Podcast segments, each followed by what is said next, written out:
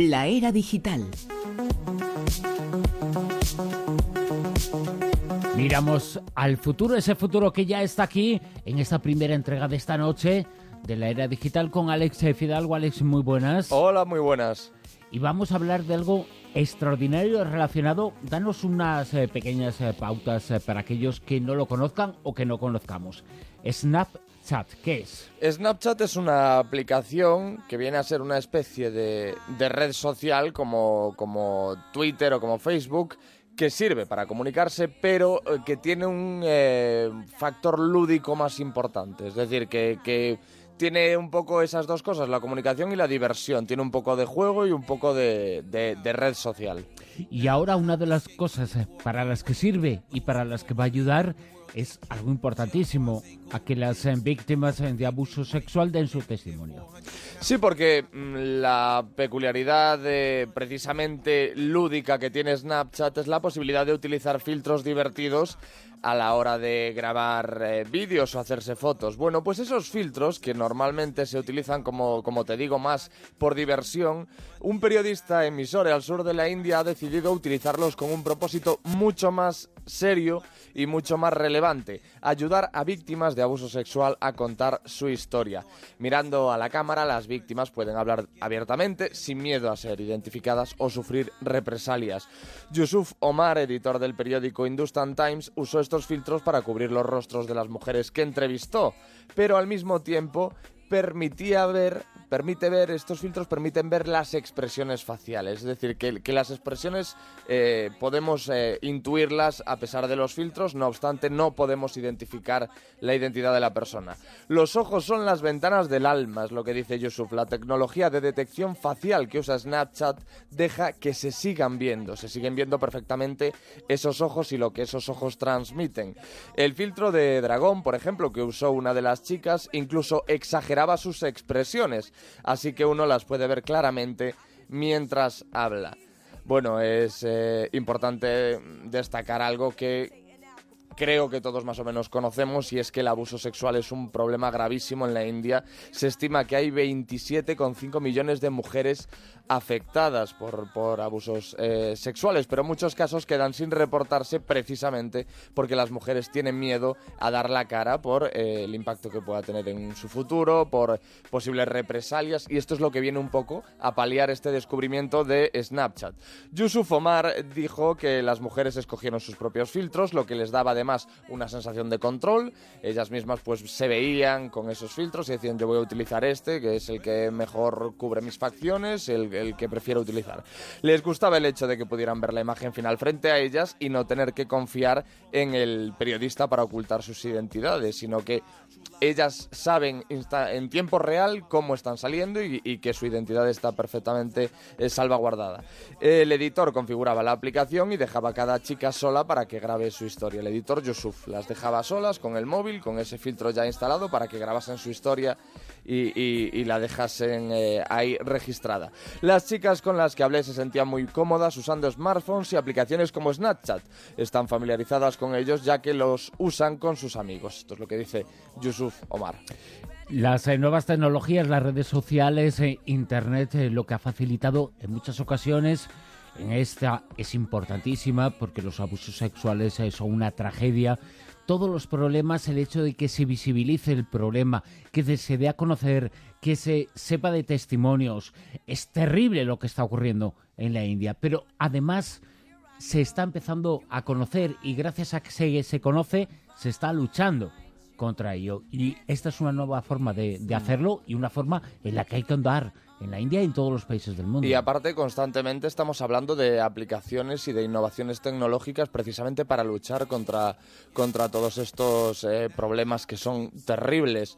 Eh, como, el, pues fíjate, hemos hablado aquí de aplicaciones para prevenir suicidios, hemos hablado de aplicaciones para, para prevenir precisamente eh, abusos sexuales, para poder denunciar en tiempo real cuando alguien se está sintiendo seguido o en peligro. Etcétera, etcétera. O sea que esa es la parte buena de la era digital y en la que deberían eh, concentrar sus esfuerzos las compañías. Ojalá sea así, en cierto modo ya lo está haciendo así algunas compañías y sobre todo las personas con este tipo de iniciativas. Alex, hay más cosas que comentar en la era digital. Continuamos, tenemos, ¿no? Tenemos, tenemos más cosas, tenemos que hablar de Pokémon Go, claro. ¿Qué me dices? ¿Cómo no? Hombre, por Dios, seguro que hay alguno por ¿Qué es eso? ¿Se ha hablado? De Pokémon Go, Sí. nada, no, lo vamos a descubrir nosotros sí, hoy. sí, sí. No, lo descubriste tú la semana Eso pasada. es verdad. Bueno, eso es verdad. Fernando Rueda tiene algo De que hecho, decir, ¿eh? Parte del éxito de Pokémon Go, vamos a decirlo, se debe a que yo hable de Eh, ello claro. aquí. Ya está. No me digas, pues empieza a correr, que voy detrás de ti. Venga, escuchamos las noticias en Onda Cero y después continuamos. Son las La era digital. Con Alex Fidalgo nuevamente. Alex, eh, muy buenas. Hola otra vez, ¿qué tal? Bueno, pues eh, aquí magullado porque ha habido un tipo por la calle que se ha estrellado conmigo, pero he visto que la gente se estrella con la gente, unos se chocan con otros, y va mirando su teléfono móvil. ¿Qué están haciendo? Nadie hace otra cosa más que jugar al Pokémon Go. El Pokémon Go. Vamos a tener una mini sección dentro de la era digital durante mucho tiempo ¿eh? de Pokémon Go. ¿Qué ha pasado ahora? Bueno, pues que este videojuego ha sembrado el caos en Central Park, en Nueva York. ¿Por qué? Porque, bueno, sabéis, eh, hemos hablado ya de cómo funciona Pokémon Go, pero bueno, no pero hay, más- hay oyentes que dicen Claro. que todavía no saben cómo es No eso. está de más que lo recordemos, es un eh, juego para tu teléfono móvil que em, lo que hace es aprovechar la cámara de- del smartphone. ¿Pero es un y- juego gratu- gratuito? Sí, sí, esto te lo he dicho un poco yo así arbitrariamente.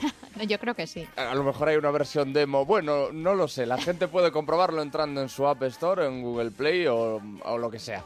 El tema es que lo que hace es utilizar la, lo que se llama realidad aumentada, es decir, tú vas con tu móvil por la calle, con la cámara, y a través de esa cámara tú te encuentras esos Pokémon que puedes cazar.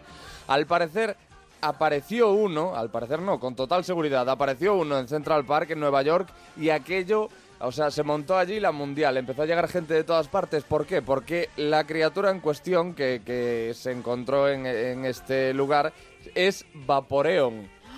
¿Qué pasa con Vaporeon? Bueno, pues que es muy difícil de atrapar, de encontrar y entonces, bueno, es como... Es eh, es como el santo grial de los Pokémon.